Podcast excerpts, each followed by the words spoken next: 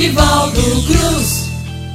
Hoje traz a história de o Pinto Pelado. Pense num pinto virado na gota, rapaz. Um pinto mal assombrado. É bem assim. É o cordel do poeta pernambucano, é, pernambucano lá de Bezerros, João Ferreira de Lima, o pinto pelado que a gente vai ouvir agora no Sociedade Você. E é bem assim, ó.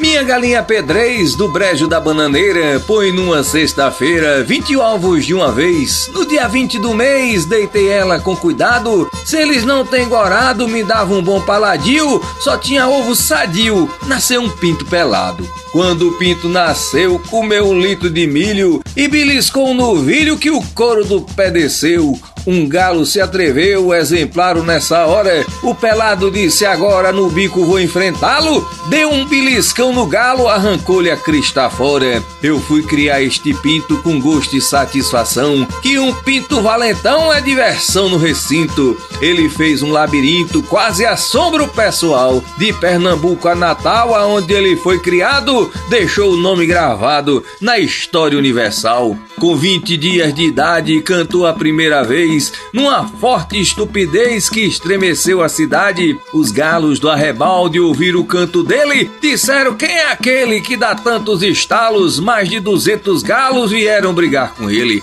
O pinto não fez questão, pela ordem do costume, a poeira fez cardume no meio da revolução. Voava pena e canhão, a luta fedia pus. Chegaram quatro perus, ainda morreram três. Morreu galo desta vez que faltou os urubus. Ficou o Pinto pelado por campeão da Ribeira, no brejo da bananeira por todos admirado. Tinha um bico curvado em formato de troquês. O Pinto pelado fez eu ganhar muito dinheiro. Levei ao Rio de Janeiro por mais de uma vez.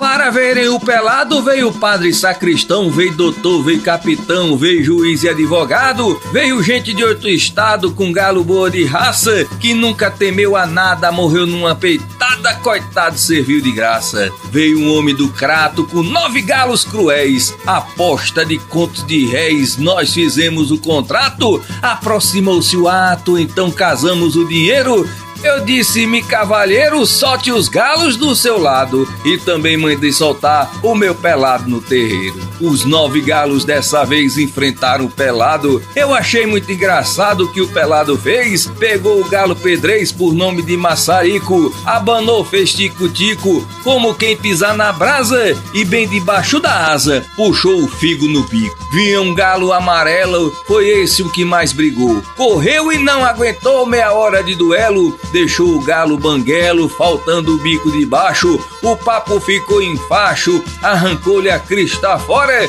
cantava dizendo agora, o pelado é pinto macho. Ganhei um conto de réis desse homem do crato, por fora deste contrato eu ganhei mais de 10. O povo deste revés ficavam impressionado e onde eu tinha arranjado um pinto tão valentão, causava admiração o tamanho deste pelado. Este meu pinto pelado só tinha um esporão na asa tinha um ferrão, também furava de lado, tinha um corpo acinzentado, quase da cor de castanho. Todo o dinheiro já ganho com ele tinha gastado, um ano pinto pelado estava desse tamanho. Lá no Belém do Pará tinha um galo valentão, eu atravessei o sertão e me dirigi até lá. Na casa de seu tatá, um grande negociante, eu disse sou viajante da Paraíba do Norte e trago um pinto forte que na pulha se garante. Ele disse: Meu cavaleiro, tem um galo brigador, aposto com o senhor, havendo muito dinheiro,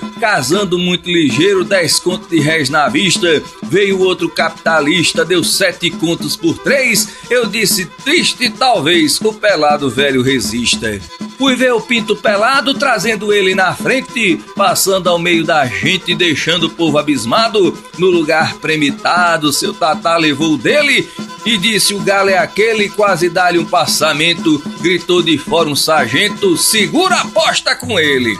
Esse galo do Pará ainda estava orelhudo, o povo perdia tudo no galo de seu tatá. Levou o pinto pra lá, foi uma admiração perante a população. Os galos abriram luta, pelado na força bruta, tirava fogo do chão.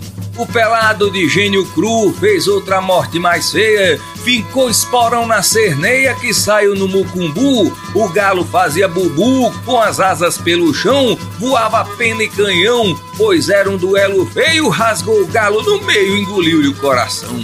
Voltou o pinto pelado da Paraíba do Norte. Só foi quem teve sorte no nosso Brasil amado. Maior do que uma ema, um poeta fez um tema que nesses versos recito. Sois o galo mais bonito da Serra da Borborema. Este meu pinto comia na hora do domicílio nove litros de milho fora a água que bebia. Quando foi um belo dia, a mulher não se lembrou que o alimento faltou. Vai o pinto se revolta, deu um beliscão na porta que a fechadura voou. O pinto me fez um medo. Eu disse a meu cunhado: Eu vou matar o pelado pela véspera de São Pedro. Eu vou fazer um brinquedo. Mandei comprar o arroz. Quem mata ele é nós dois. É uma vingança louca. Se a carne for pouca, eu compro mais a depois. Chamei a população, matei o pinto pelado. Mandei fazer um guisado na hora da refeição. Veio o doutor, veio o capitão, veio o juiz, veio o promotor, veio também senador, veio poeta pra glosar, veio música militar, veio até o governador. Matei o pinto pelado, fiz do bico uma gamela, fiz do osso da titela uma mesa de condado, da cabeça do malvado também fiz um barricão, Fiz do osso do colchão um pilão pra pilar, fiz um bus de apitado, chifre do esporão.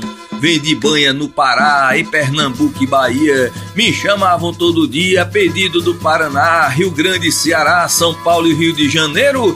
Vim de banha no estrangeiro, foi um país civilizado. Na banha deste pelado, fiz dez conto em dinheiro. Na festa deste pelado, até o vinho correu. Ficou um pote de doce que o copeiro escondeu. Quem me comprar um cordel, come do doce mais eu. Isso é que é desmantelo. Ô, pinto desmantelado da gota, rapaz. É o pinto pelado, cordel aí do João Ferreira de Lima, mais um grande cordelista que você conheceu o trabalho aqui. Tá curioso? Procura saber quem é na internet. João Ferreira de Lima é o nome. O pinto pelado é o cordel. É lá de Bezerros, lá de Pernambuco. Eu quero deixar um beijão para todo mundo aqui e dizer que com fé em Deus e se Deus quiser, semana que vem a gente tá junto novamente. Simbora então. Um abraço abraço e não esqueça nunca: viva a cultura popular nordestina, viva esse povo maravilhoso, viva nós!